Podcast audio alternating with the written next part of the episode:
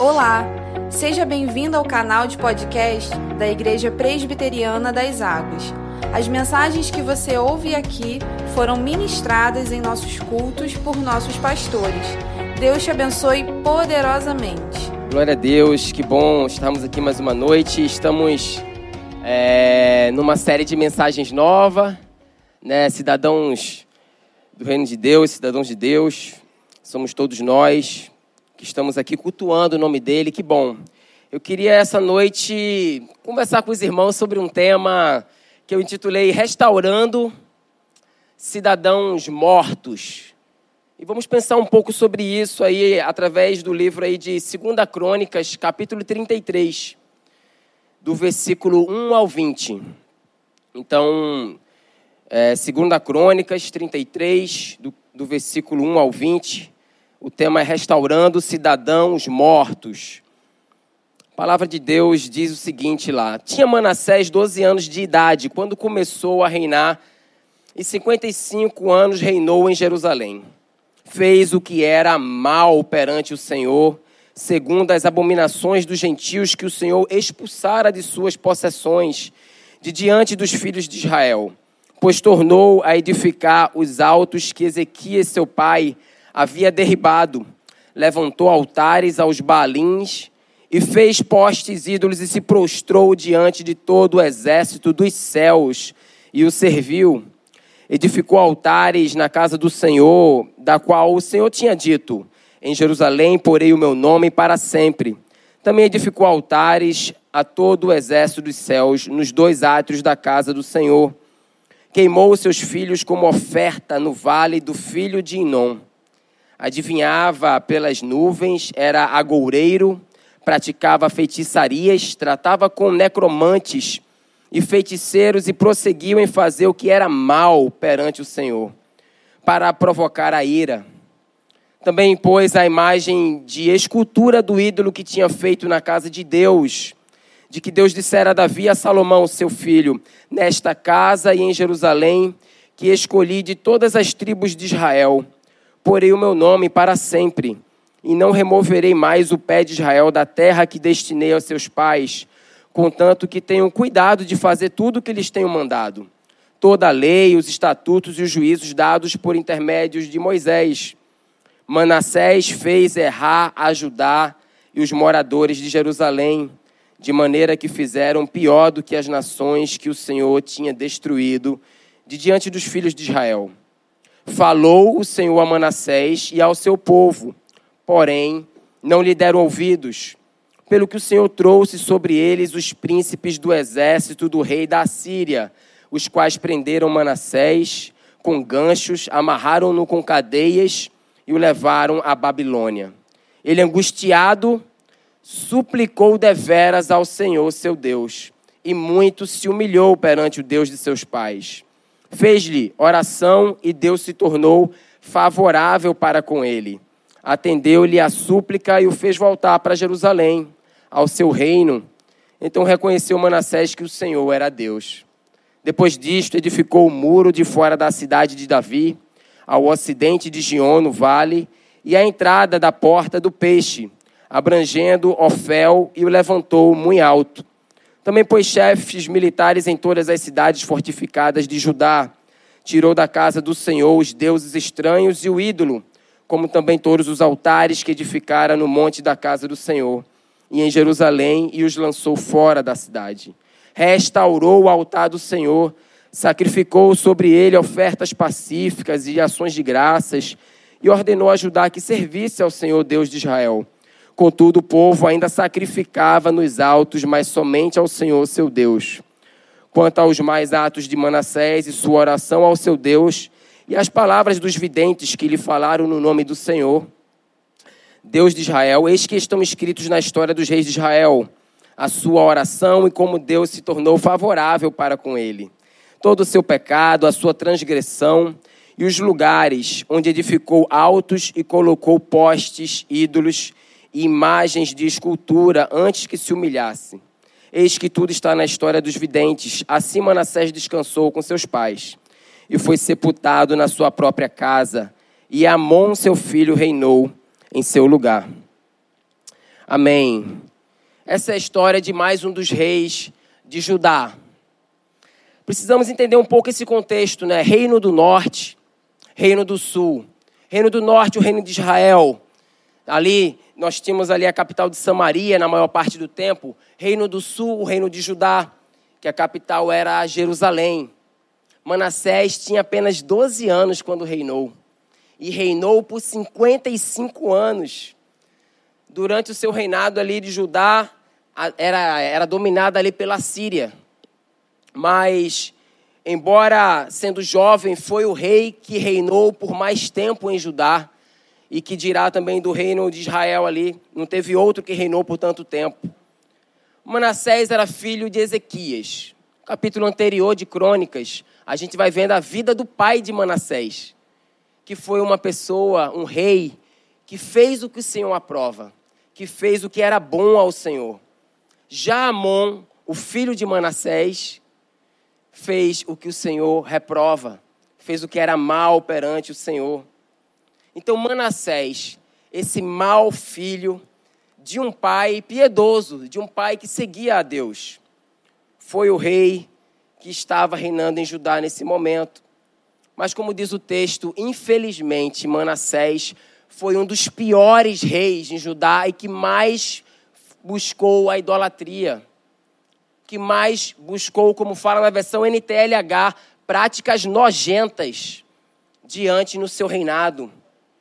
O cronista revela que Deus puniu Manassés, então permitindo os assírios aprisionarem ele na Babilônia.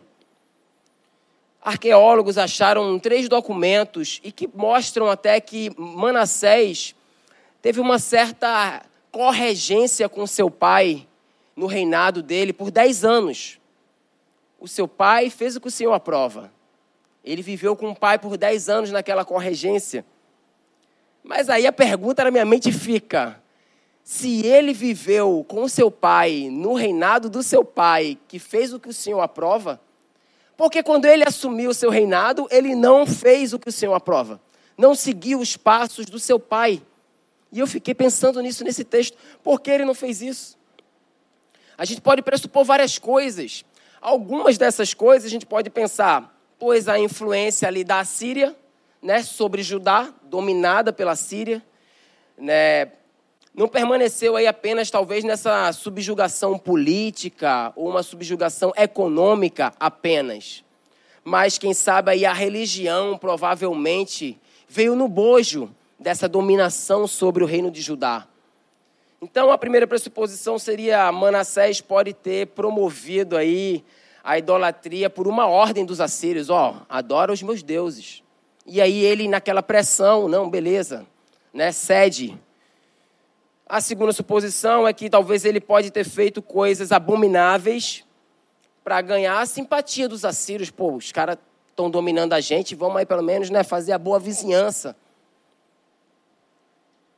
E a terceira é que, quem sabe aí, ele simplesmente imitou, como fala o texto, seguindo o que via a maioria dos povos ao seu redor fazendo. Então, pô, vamos nessa onda aí, já está todo mundo fazendo. A verdade é que o espírito da época, o zeitgeist, como fala, o contexto ali onde ele estava inserido, né, era um contexto altamente religioso, ao qual se encontrava cercado de plena idolatria a busca de adoração de divindades de diversos tipos e que aparentemente atendiam às suas necessidades. Então, pensando um pouco sobre esse contexto, eu queria apenas aplicar, fazer duas lições aqui, tirar duas lições desse texto para a nossa noite. Entre várias que a gente poderia conversar. E a primeira delas, se você puder anotar, a gente conversa no núcleo, se você quiser anotar, só existe um único Deus e verdadeiro, o Rei do universo, só um Rei do universo. Isso precisa estar muito claro na nossa mente, meus irmãos.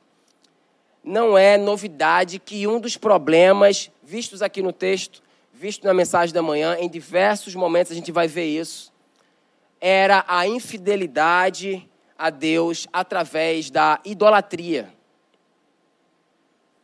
Parece muito simples a gente pensar, né, como espectadores da vida do povo de Israel, olhar para eles, para a história deles e, e pensar como eles se desviavam tanto dos mandamentos de Deus. Pô, é só caminhar, cara, é só fazer. Porque eles toda hora faziam o que o Senhor aprovava, outro momento faziam o que o Senhor reprovava, nunca estavam caminhando com fidelidade por um longo tempo. Como eles misturavam tanto a cultura com a idolatria, com a vida do povo abandonando o único Deus e verdadeiro Deus que havia tirado eles do Egito, com milagres. Mas, meus irmãos, apenas parece simples a gente pensar, olhando de fora. Preste atenção, é comum a gente ver uma afirmação que o povo de Israel tenham sido monoteístas desde a sua origem mais antiga. Ou ali, pelo menos, no mínimo, desde Moisés. Mas será mesmo? Uma coisa é crer na existência de apenas um único Deus, o que a gente chama de monoteísmo. Uma outra coisa é adorar apenas um Deus, mas crer na existência de vários deuses, o que a gente chama de enoteísmo. Então vejam, existem vários deuses, mas nós adoramos o Deus de Israel, esses outros não. Outra coisa é não existem outros deuses. O único Deus verdadeiro, eu sou, Javé, é quem nós adoramos. Vocês entendem? A referência, então, à idolatria, ela é constante no Antigo Testamento. Essa idolatria, mistura. Uma hora adorava o Baal, a hora adorava Javé novamente. Inclusive, ela é apresentada como a razão da destruição de Israel, do Reino do Norte, como há também a deportação de Judá para para o exílio. Por isso, embora Deus tenha se apresentado a eles como um único Deus, eu me apresento, né? Imagina Deus, eu me apresento como um único Deus. A experiência monoteísta da fé de Israel passou por um longo desenvolvimento. Não é como um dado primário, absoluto, né? Que a gente fala, pô, eles eram monoteístas, acreditavam em Deus. Não é tão simples como a gente está enxergando ou como a gente tende a enxergar no texto. Eles adoravam a divindade que aparentemente atendia às suas necessidades. Então veja só, esse era o clamor do profeta Oséias, lá em Oséias 11, do versículo 1 ao 6. O povo agradecia a providência de Baal, uma divindade, quando na verdade era Deus quem estava dando o alimento. Vocês entendem? Eles não entendiam que era Deus, eles achavam que era outra divindade. Portanto, quando Israel adorava apenas a Deus, ele não estava praticando o monoteísmo em si, mas um enoteísmo. Naquele momento ele adorava Javé, o eu sou, mas isso poderia mudar de acordo com a conveniência deles, do que eles estavam precisando, no momento de, de pressão, e parece que Deus não vai me responder. Então vamos aqui, ó, tem outros. Foi um processo de construção na mente deles de que existia apenas um único Deus. Mas com isso eu não estou afirmando que a Bíblia não seja monoteísta. Pelo contrário, sem dúvida ela é. Mas que a gente precisa entender que essa revelação, ela é progressiva. Essa revelação divina de como Deus se revelou ao povo, a nós, é uma coisa. Mas o entendimento e a prática do povo, como eles receberam essa revelação, é uma outra coisa. Então, agir por conveniência era o que acontecia muito. Talvez Manassés agiu por conveniência. Agir por conveniência é quando o bicho está pegando. O que é que você fala? Não, vamos lá, pô, vou no culto, o bicho está pegando, vamos lá, né? alguma coisa está ruim na minha vida. Quando o bicho está pegando, eu vou pedir para fazer um trabalhinho ali para mim, para resolver meu problema. Quando as coisas estão apertadas, pô, vou na sessão do descarrego. Vou resolver meu problema. Vou pedir que orem por mim, que rezem, que façam qualquer coisa, mas eu preciso sair desse problema. Muitas vezes estar no problema é a solução, mas a gente não quer enxergar isso. O problema é ruim. De fato, ele é ruim. Mas será que tudo que acontece é ruim mesmo? Meus irmãos, Deus, Ele é grande. Ele é muito maior do que a nossa capacidade de entender. Ele se revelou como único a um povo escolhido. Mas esse povo não entendeu, não aceitou dessa forma. Foi um processo muito longo. Meus irmãos, esse mesmo Deus está aqui nesse momento agora, amém? Ele está aqui no nosso meio. Você não precisa ir a mais ninguém, a mais lugar algum. Ele está aqui em nosso meio. A sua palavra diz isso. Tudo que nós enxergamos foi criado por Ele. Tudo que temos vem dele. É sua a providência, a trindade pura, a encarnação em Jesus, a obra regeneradora do Espírito Santo vem dele. A união com Cristo em sua morte, a sua ressurreição e a inspiração das Escrituras. O fato foi tudo ele que fez. Esse mesmo Deus está cuidando de você nesse momento. Esse mesmo Deus, enxergue isso não são falsos deuses. É esse único Deus revelado em Jesus. Ele está cuidando de você. É uma questão de fé. Aceite isso pela fé. Porque se você parar para tentar entender todas as coisas, a grandiosidade de Deus, você verá que somos incapazes de compreender plenamente tanto o ser quanto as ações do Criador. Senhor, não estou entendendo, está ruim, mas vamos junto. Mas nos encontramos todos os domingos aqui para adorar a Ele. Glória a Deus por isso. Estamos aqui para adorar o único que é digno, um único Deus, um, o Deus verdadeiro.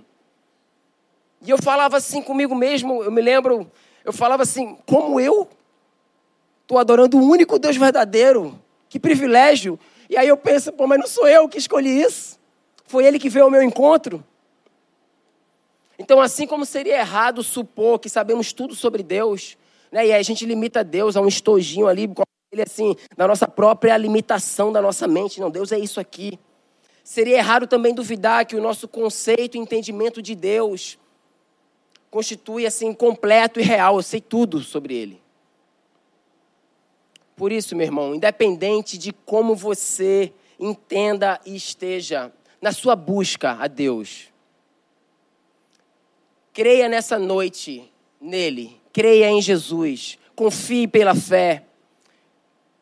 Cada um que está aqui, você que está, você que está ouvindo, assim como o povo de Israel se encontrava no momento de uma compreensão às vezes pequena sobre Deus, complicada,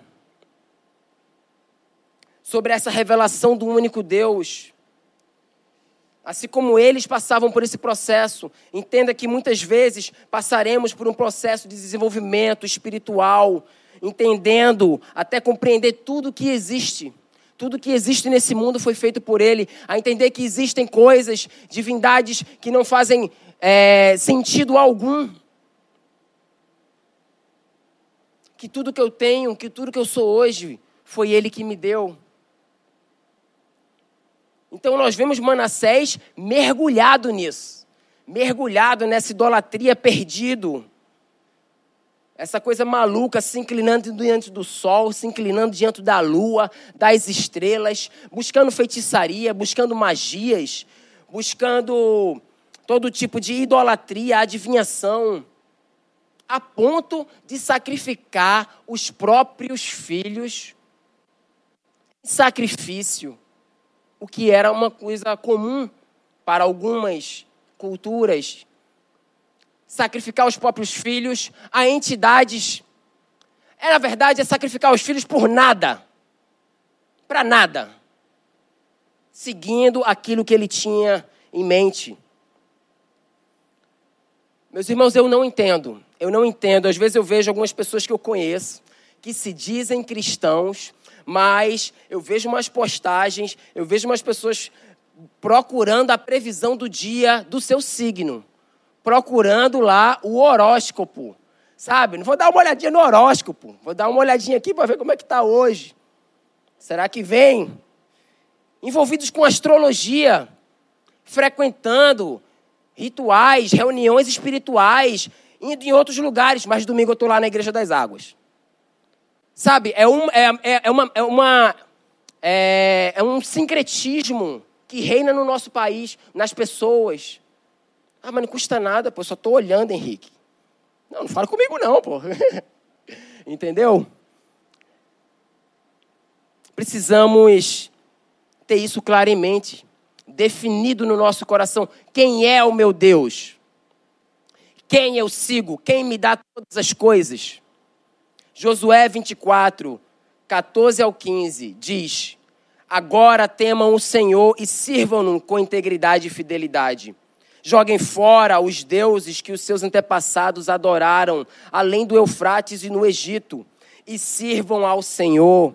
Se, porém, não lhes agrada servir ao Senhor, escolham hoje a quem irão servir, se aos deuses que os seus antepassados serviram, além do Eufrates, ou aos deuses dos amorreus, em cuja terra vocês estão vivendo, mas eu e a minha família serviremos ao Senhor.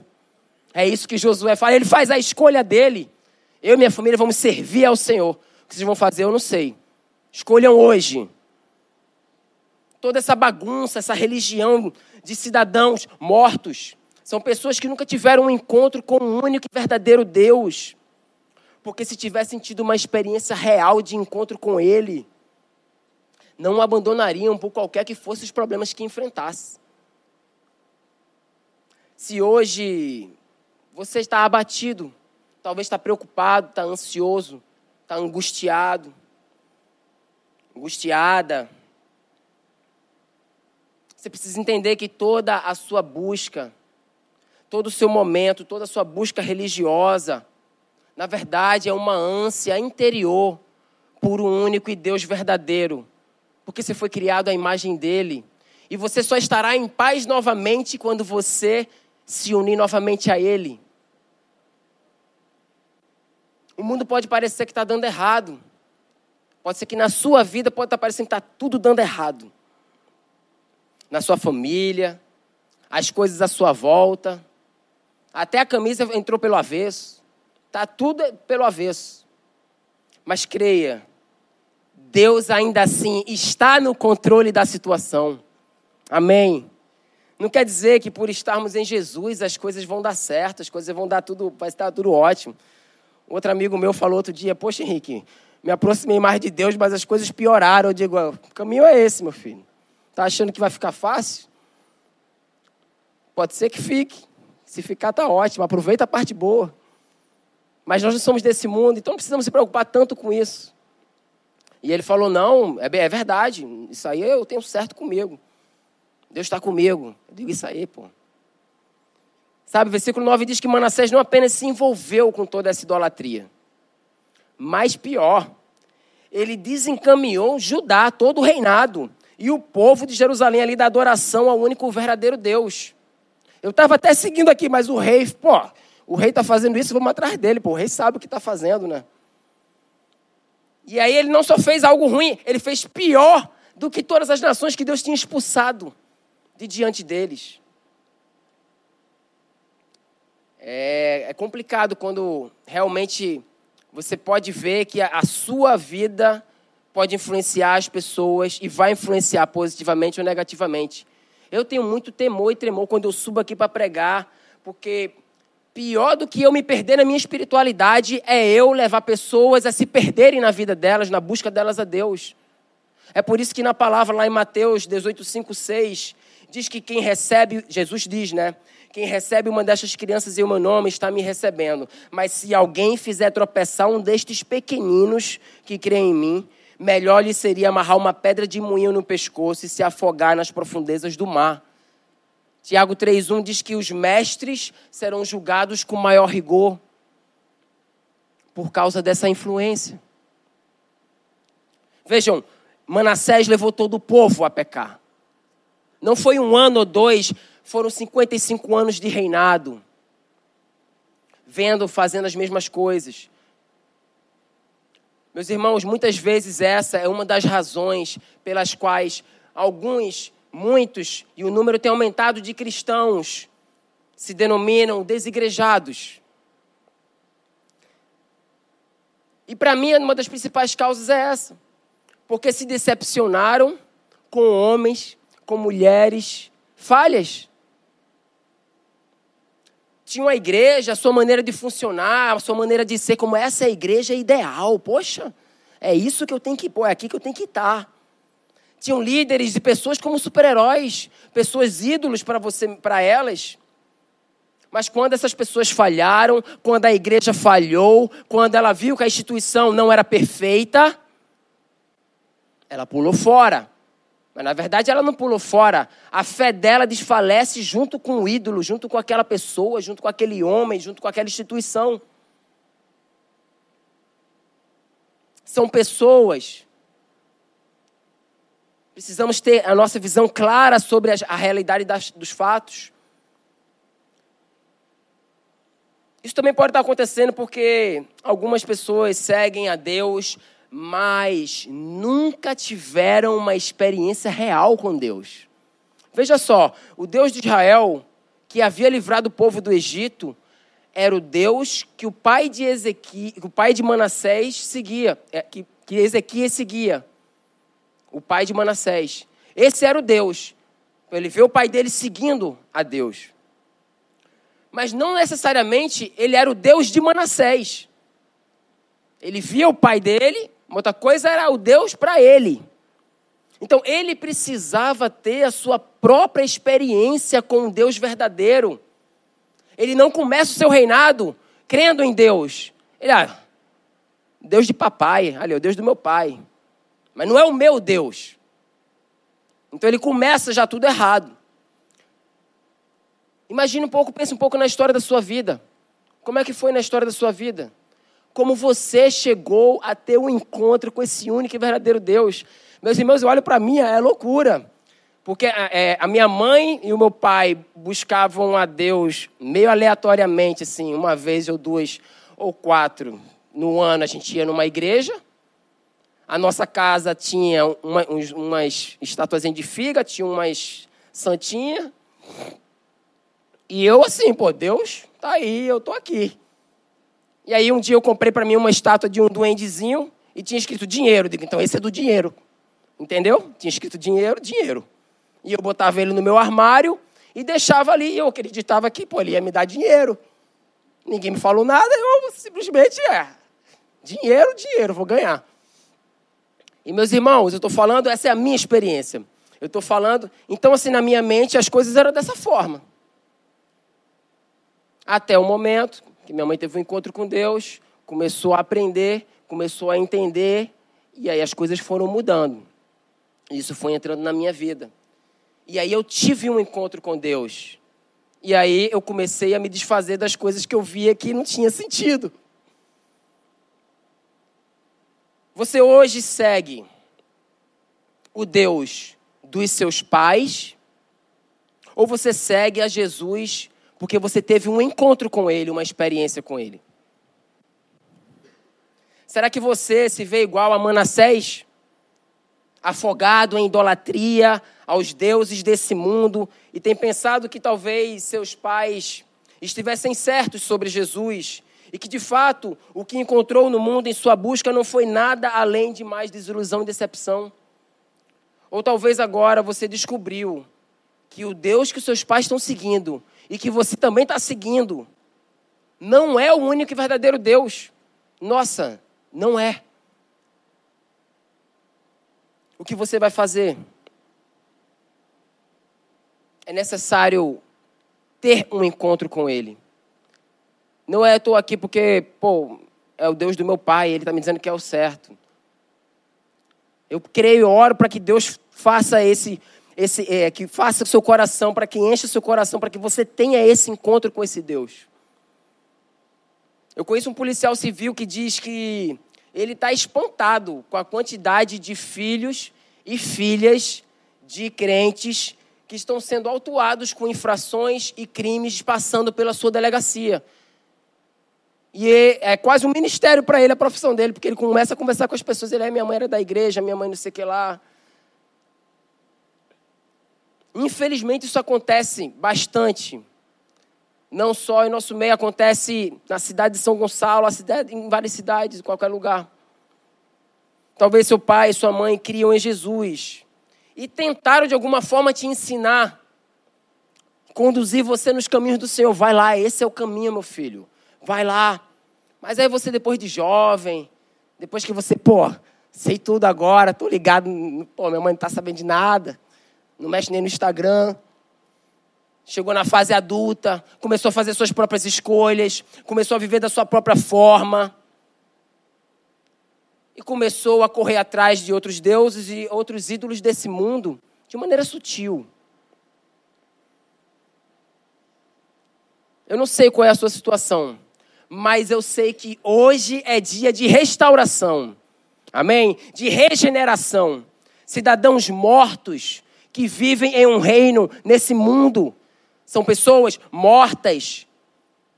Precisam encontrar um Deus vivo que não é desse reino.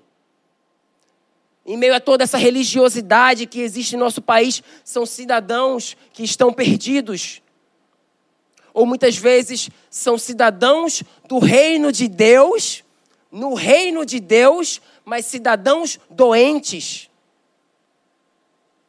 que precisam abandonar ídolos que ocuparam o lugar de Deus no centro da sua vida. E pensando nessa questão, a segunda lição e última para a gente pensar aqui nessa noite é que esse texto nos mostra claramente que até o pior dos pecadores, ele pode ser restaurado. Nós também encontramos aqui o escritor do livro de Reis, retratando a história de Manassés, né? Se você for em Reis, lá você vai ver lá em 2 Reis. Porém, enquanto que no nosso texto, no versículo 10, o cronista fala assim, ó: O Senhor falou a Manassés e ao seu povo, mas eles não lhe deram atenção, não diz o que o Senhor falou. Mas a Bíblia é muito boa porque ela se explica a si mesma. Aí você vai em Reis e você vê o que o Senhor falou. Ali, o autor de Reis disse: Não, vou escrever o que o Senhor falou. O cronista já quis enfatizar uma outra questão. E aí, o que é que o Senhor falou a Manassés? Então, lá em 2 Reis, do, do capítulo 21, do 11 ao 15, lá diz o seguinte: ó, 2 Reis 21, 11 e 15. Portanto, assim diz o Senhor o Deus de Israel. Causarei uma tal desgraça em Jerusalém e em Judá, que os ouvidos de quem ouvia a respeito ficarão zumbindo. Estenderei sobre Jerusalém o fio de medir utilizado contra Samaria e o fio de prumo usado contra a família de Acabe, que foi um rei idólatra do reino do norte. Limparei Jerusalém como se limpa um prato, lavando e virando de cabeça para baixo abandonarei o remanescente da minha herança e o entregarei nas mãos de seus inimigos. Serão despojados e saqueados por todos os seus adversários, pois fizeram o que eu reprovo e me provocaram a ira. Desde o dia em que os seus antepassados saíram do Egito até hoje. Meus irmãos, se eu ouço esse áudio do zap aí de Deus, negócio mesmo, eu fico mal. Eu fico mal se eu ouço essa mensagem. Imagina aí se você não cairia em prantos e arrependimento. Amanhã, segunda-feira, bom dia, meus queridos irmãos. Essa é a devocional diária da Igreja Presbiteriana das Águas. E nessa segunda-feira, a palavra de Deus diz o seguinte: Assim diz o Senhor: limparei você como se limpa um prato, lavando vir, e virando de cabeça para baixo. Abandonarei você da minha herança e o entregarei nas mãos dos seus inimigos você será despojado e saqueado por todos os seus adversários. Pense nisso e que Deus te abençoe. E aí? Eu acho que até deleto, nem compartilho. Eu iria tremer nas bases. Mas o nosso texto aqui, 2 Crônicas 33, 10, diz que eles não lhe deram atenção. Ah, pô, valeu. O profeta falou, mas serve de nada. Nem ele, nem o povo deu atenção. Ninguém ouviu. Deletaram realmente a devocional. Aí eu diria que é loucura misturado com doideira. Negócio ali preocupante. Ignoraram. E Deus falou, Deus cumpriu. Mandou o comandante do exército do rei da Síria prender o Manassés. Foi preso, colocaram um gancho no nariz, algemas, levaram ele para Babilônia. Muitas vezes é assim conosco. Em nosso orgulho, decidimos fazer as coisas do nosso próprio jeito. Mas nem sempre percebemos que estamos sendo influenciados sutilmente por pessoas, cultura, relacionamentos. E estão ali inseridos, e quando você vê, as coisas já se trocaram. Deus já saiu do centro da sua vida, sutilmente. Mas vejam, em seus últimos anos, de acordo com o cronista, no versículo 12, nos últimos anos, são 55 anos, nos últimos, Manassés buscou o favor do Senhor, o seu Deus. Humilhou-se muito, precisava, e se arrependeu. Manassés, esse cidadão morto espiritualmente, envolto ali em sua idolatria, ele lembra, talvez, do Deus do seu pai. E ele ora. E o Senhor, em sua misericórdia, ouve a oração dele. Deus é misericordioso demais, Jesus. Ele é. E aí Deus restaura Manassés. Ele restaura, trazendo de volta da Babilônia. Ele volta para Jerusalém. Só assim, quando Deus o restaura, é que o texto diz que Manassés reconhece que o Senhor é Deus. Ele é, Senhor é Deus. Não tem como. E aí o seu arrependimento, ele vem, assim, ele é real, ele vem acompanhado de obras que demonstram arrependimento. Obras que começam ali, ó, a tirar, a quebrar todos aqueles ídolos, aquela idolatria que existiam. Embora não tenha sido suficiente o tempo do arrependimento de Manassés para que o povo também se voltasse para Deus. Isso mostra pelo menos que ele teve uma, uma, uma, uma mudança real, porque ele começa a expulsar tudo, quebrar todos os ídolos, é, jogar fora. E o povo, lá no versículo 17, diz que, contudo, continuou a sacrificar nos altares idólatras. Não, mas estamos sacrificando ao Deus de Manassés mas no lugar errado. Mas também é difícil pensar que é, meio século de paganismo eles iam mudar ali no start, né? Tipo assim, meio século, estamos queimando aqui para os, os balins, para qualquer coisa. Agora, agora não, Deus é Javé. Vamos, então, pô, continua queimando aqui, mas é Javé. Entendeu? É tanto, é tanto Deus que tem aí. É a mente da pessoa, tá, do, do povo, está muito entendeu? Atrapalhada. Mas veja, esse Manassés, esse homem que era um cidadão morto espiritualmente, esse cara que fez, queimou seus filhos. Se ele foi restaurado, todos podem ser restaurados.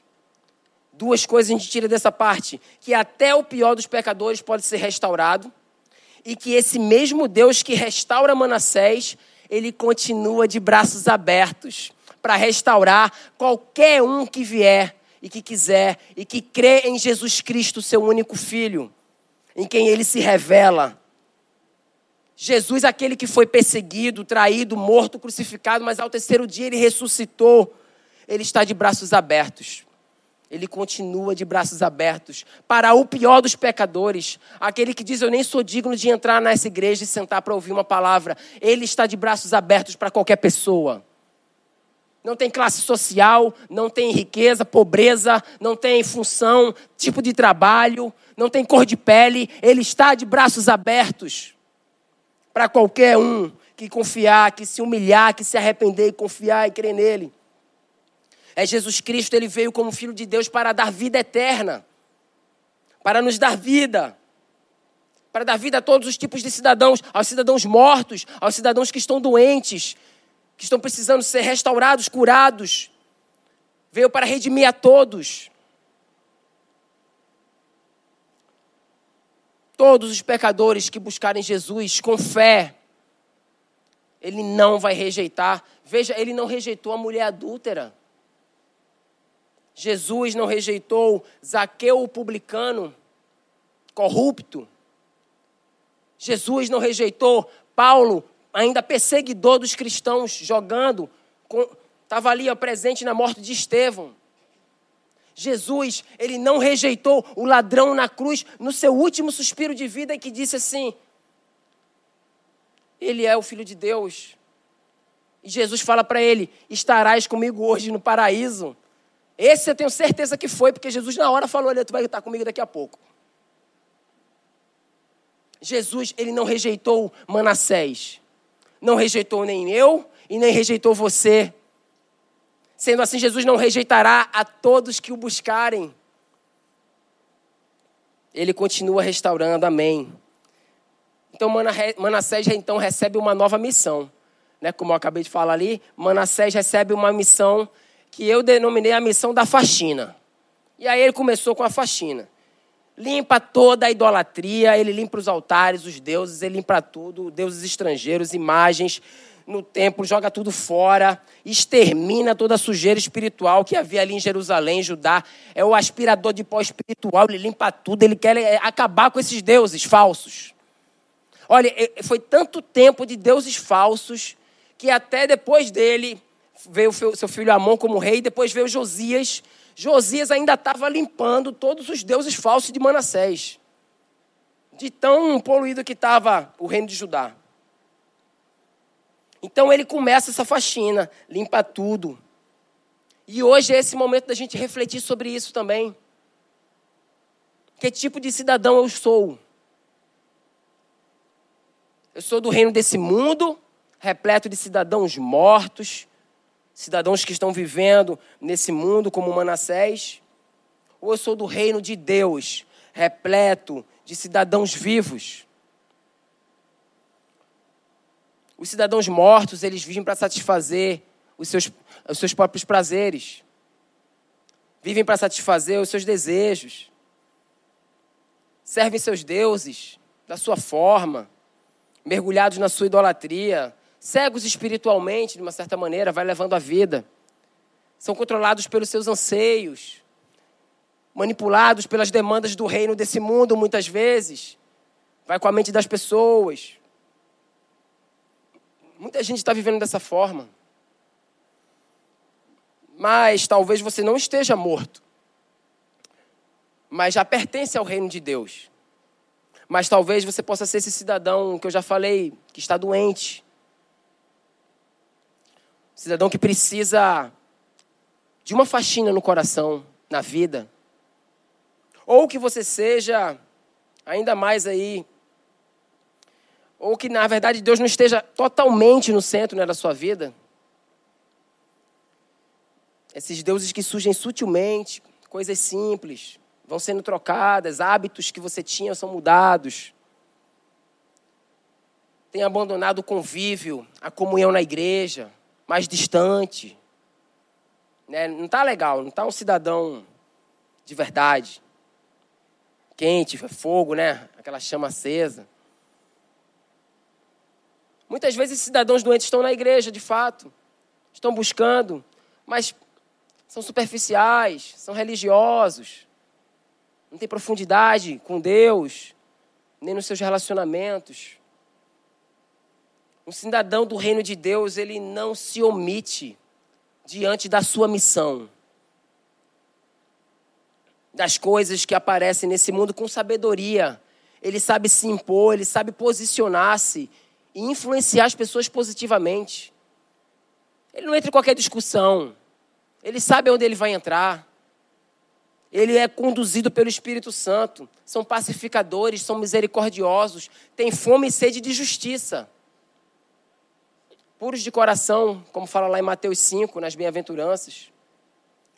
Mas como você tem vivido hoje? Quando colocados sob pressão, possuem um posicionamento firme ou têm sido levados por todo tipo de onda de doutrinas, de idolatrias? Segue o que os outros dizem, o que, o que a cultura diz, ou não, consultam a Bíblia e seguem o que o único Deus verdadeiro nos ordena, nos comanda a seguir. É muito triste ver na continuação do texto que o filho de Manassés, Amon, ele, ele fez o que o Senhor reprova. Mas veja, foram 55 anos ali, né? Manassés se arrependeu, mas no final da vida. Mas ele seguiu os passos do pai. Diferente de Manassés, que não seguiu o pai, que fazia o que o Senhor aprova, o filho de Manassés seguiu o que o pai fez, mas seguiu o que o pai fazia quando ele fazia as coisas que não eram do Senhor. Filho bom, mas seguiu a parte errada. É triste ver. E na verdade, ao invés de quando ele ouviu o chamado de Deus, o filho de Manassés, ao contrário do pai que se humilhou e se arrependeu, o que é que Manassés fez? Não ouviu, não se arrependeu, não se humilhou, fez o que o Senhor reprova. E acabou sendo morto por uma conspiração dos seus próprios oficiais, que o seu reino durou praticamente dois anos, eu acho. Então, nessa noite, o que você vai escolher? a sua vida como Manassés, que se humilhou, orou arrependido, foi restaurado por Deus e começou essa missão da faxina. Ou Amon, que é o seu filho, que, mesmo ouvindo o chamado do Senhor, endureceu o coração. Então, concluindo, hoje é a noite para você sondar o seu coração, para que realmente você entenda que é necessário, antes de tudo, identificar quem está no trono da sua vida. Quem realmente está no trono. Se o único Deus verdadeiro, revelado em Jesus, ou outra pessoa, ou outra coisa, ou outra divindade, quem sabe. Essa é a noite de restauração. Se arrependa, se humilhe, coloque-se diante de Jesus. Comece essa faxina espiritual hoje. Exterminar da sua vida tudo que rouba o lugar de Deus, para a honra e glória dele. Amém? Vamos orar. Senhor, muito obrigado. Nós te agradecemos, te louvamos, Deus, por essa mensagem do Senhor. Nós te louvamos porque temos aqui a oportunidade a cada domingo de cultuar o único e verdadeiro Deus. Que o Senhor nos dá essa oportunidade. Louvado seja o Senhor. Nessa noite, Deus, eu, eu oro para que o Senhor, com o teu espírito, sonde o coração de cada um de nós, para que possamos entender quem de fato está no trono da nossa vida. Se somos cidadãos mortos de um reino desse mundo ou se somos cidadãos vivos do teu reino. Ou se, quem sabe, somos do teu reino, mas estamos doentes. Deixamos com que as coisas assumissem o lugar que é do Senhor em nossas vidas. Pessoas, nos ajuda a nessa noite entregarmos ao Senhor e começarmos essa faxina, eliminando tudo aquilo que atrapalha de nos relacionarmos com o Senhor, de termos plena comunhão com o Senhor a cada dia. Nos ajuda para a honra e glória do Senhor. Em nome de Jesus a gente ora, Senhor. Muito obrigado. Amém, amém.